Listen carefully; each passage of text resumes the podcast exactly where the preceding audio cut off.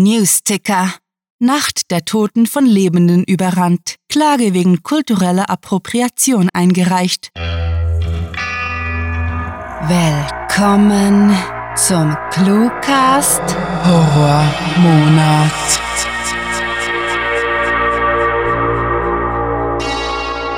Es ist wieder Oktober und unsere treuen Fans wissen bereits, was das heißt. Der ganze Monat steht im Zeichen des Schreckens, des Gruselns und des bevorstehenden Halloweens.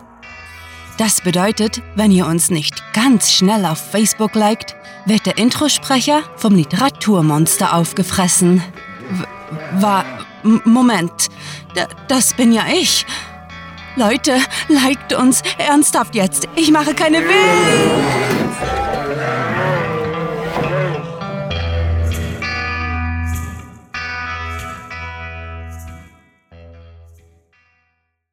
Halloween Special durch die Gläser eines Mörders.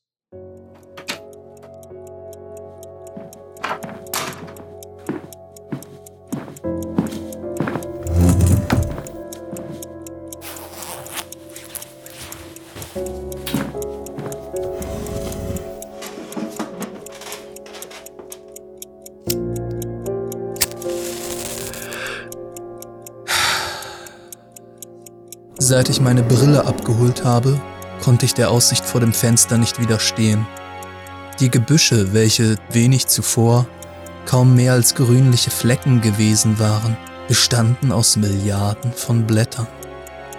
Jedenfalls schien mir das so. Die Details der Natur waren mir nämlich völlig fremdartig und da hielt ich eine kleine Übertreibung für angebracht. Der Optiker hatte zuerst freundlich geschmunzelt, dann entwischte ihm ein spitzes Kichern, nachdem er meine Sehwerte begutachtet hatte. Wie mir eine derartige Einschränkung erst jetzt hatte auffallen können, wunderte er sich laut, schaute mich eindringlich an und schnaufte schlussendlich ernst. Sie werden die Welt neu kennenlernen, er sollte Recht behalten. Es begann beim Verlassen des Brillengeschäfts. Mein äh, winziges Dorf war schärfer geworden, schillernder und kontrastreicher. Überhaupt veränderte sich mein Leben durch die runden Gläser auf meiner Nase von Grund auf. Während ich früher durch eine abgetönte Schlierenlandschaft gestolpert war, wurde ich schlagartig von pulsierenden Formen jeder Couleur begrüßt. Leider brachte der gewonnene Durchblick nicht nur angenehme Seiten. Im Gegensatz zu den Bäumen, dem Gras und den Wolken erhielten die Menschen keineswegs Brillanz. Vielmehr wurden sie unter einen Schleier aus Missmut, Freudlosigkeit, Hass und am grässlichsten Langeweile verdrängt. Die Belanglosigkeit ihrer Fratzen kam mir widerlich, geradezu abstoßend vor. Das ist bis heute so geblieben. Auch ihre Miene ist eine abartige Mischung stumpfes Einerlei und die Abscheu, die sie mir entgegenbringen. Ich werde oft gefragt, weshalb Sandra meine erste war. Die meisten erwarten eine emotionale Verbindung, welche mich zu ihr gebracht hat. Dabei ist die Wahrheit wesentlich simpler als Gefühle das hier sein könnten. Es war ihre Bernsteinkette. Wissen Sie, ich mag Bernstein. Seine warme, leuchtende Farbe, seine zarten Einschlüsse, die in die Vergangenheit führen.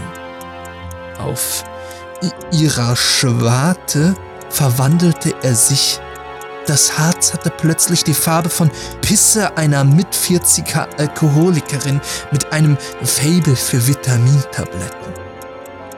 So ist das mit Menschen, sehen Sie? alle Schönheit, die sie berühren, verdirbt, krepiert in ihrem Dunst.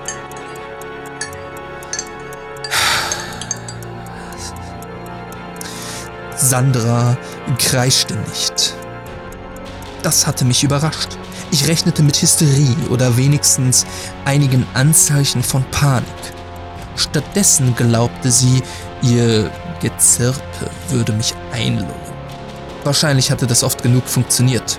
Solche Fotzen schaffen es ihre gesamte Existenz auf, Intrigen und im Spiel vom unschuldigen Lämmchen aufzubauen. Ein schmieriges Stück war sie, zum Kotzen öde. Eine stupide Gestalt, versteckt hinter künstlichem Licht. Ihre urinfarbene Kette lag direkt zwischen den beiden ausgelutschten Säcken, die sie Brüste nannte. Wie eine Bauchrednerpuppe klappte ihr Mund auf und zu, die unappetitlichen Falten an ihrem Hals wackelten dabei. Ihr erging es wie fast allen. Sie hatte keine Ahnung von ihrer Lächerlichkeit, hielt sich eventuell sogar für klug, stark und redete sich sonst irgendeinen Scheißdreck ein. Sie zu töten war einfach. Zu einfach, wenn Sie meine Meinung dazu erfahren wollen. Ich habe sie geschubst, zu Fall gebracht und sechsmal kräftig zugetreten. Ihr den Schädel und die nikotinverfärbten Zähne eingetrampelt wird das wertlose Insekt zermatscht. Danach leuchtet der Bernstein wieder, so wie es sein sollte.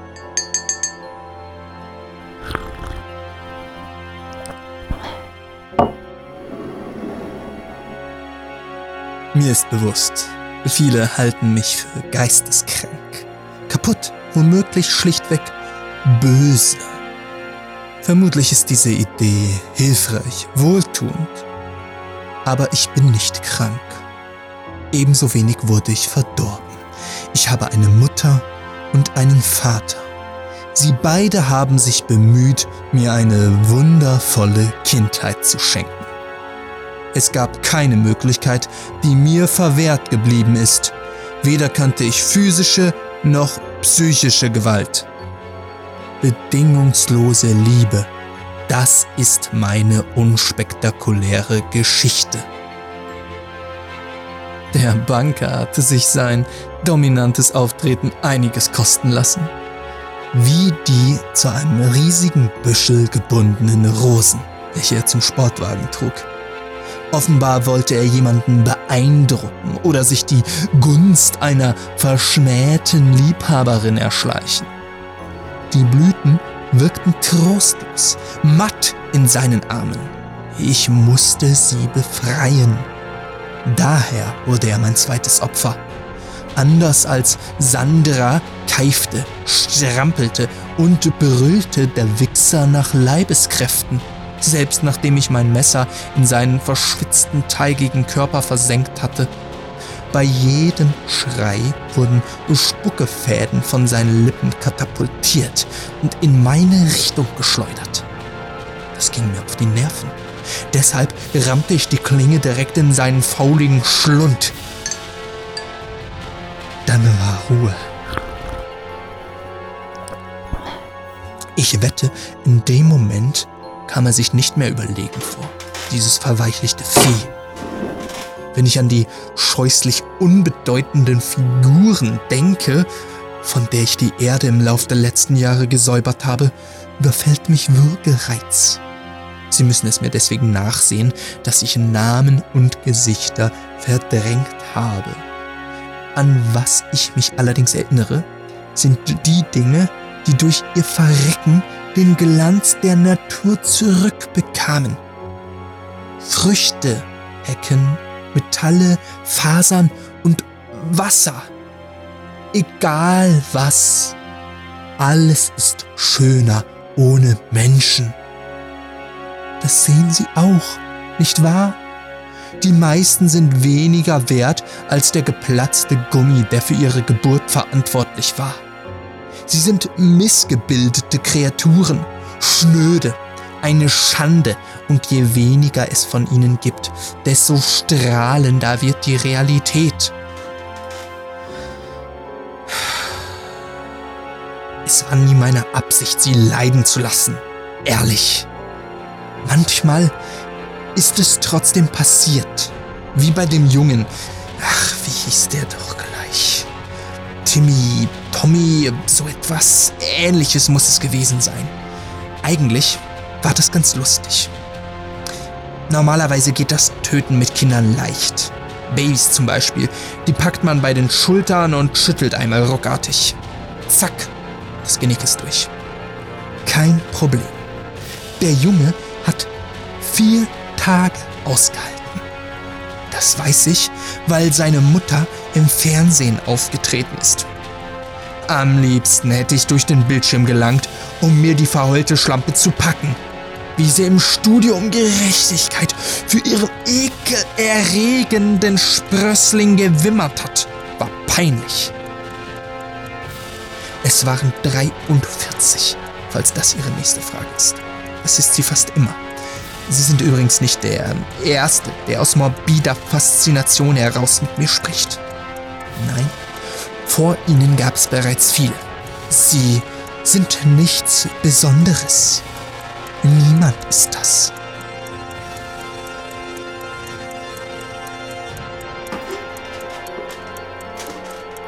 Mir gefallen Ihre Hornknöpfe.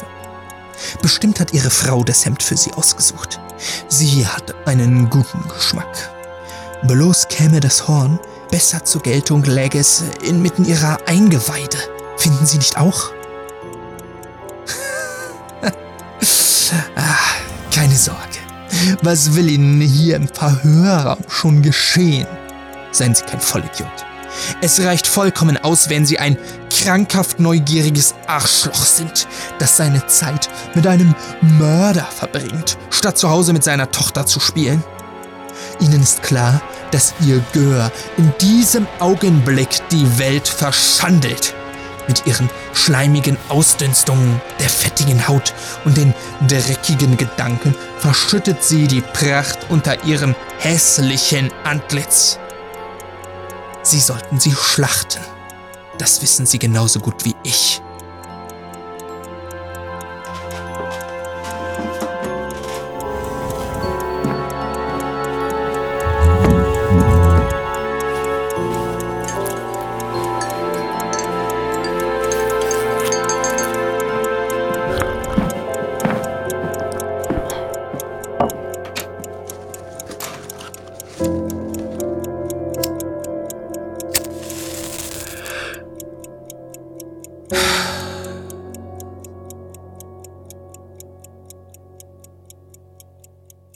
Das war Durch die Gläser eines Mörders, geschrieben von Rahel. Für euch gelesen hat Simon Kannengießer.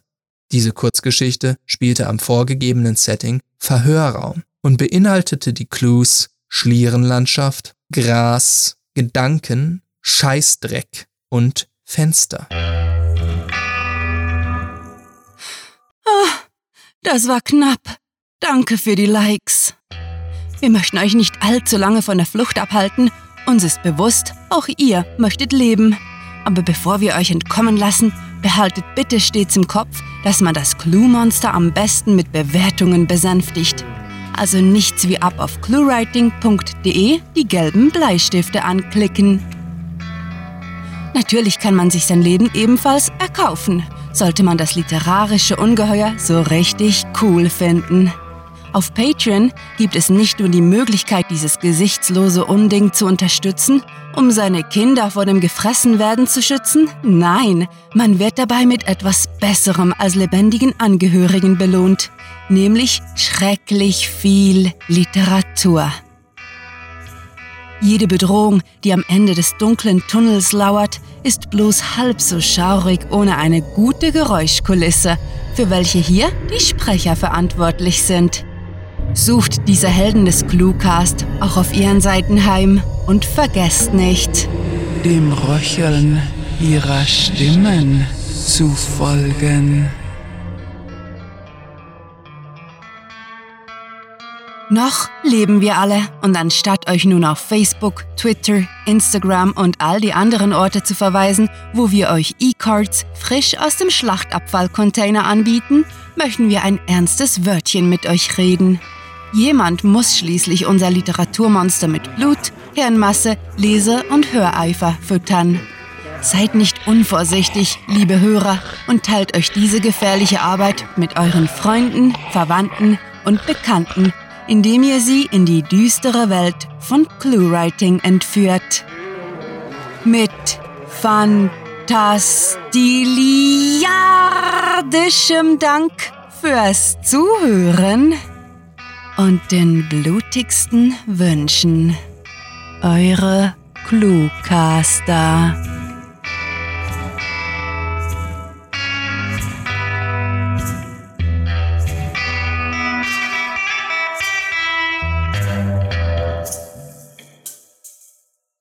Wollt ihr echten Horror hören?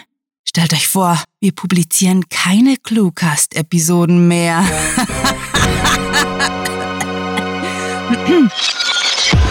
Der Cluecast ist eine Produktion der Literaturplattform ClueWriting. Für Feedback, Anregungen, Literatur und weitere Informationen begrüßen wir euch jederzeit auf www.cluewriting.de. Grandiotastischen Dank.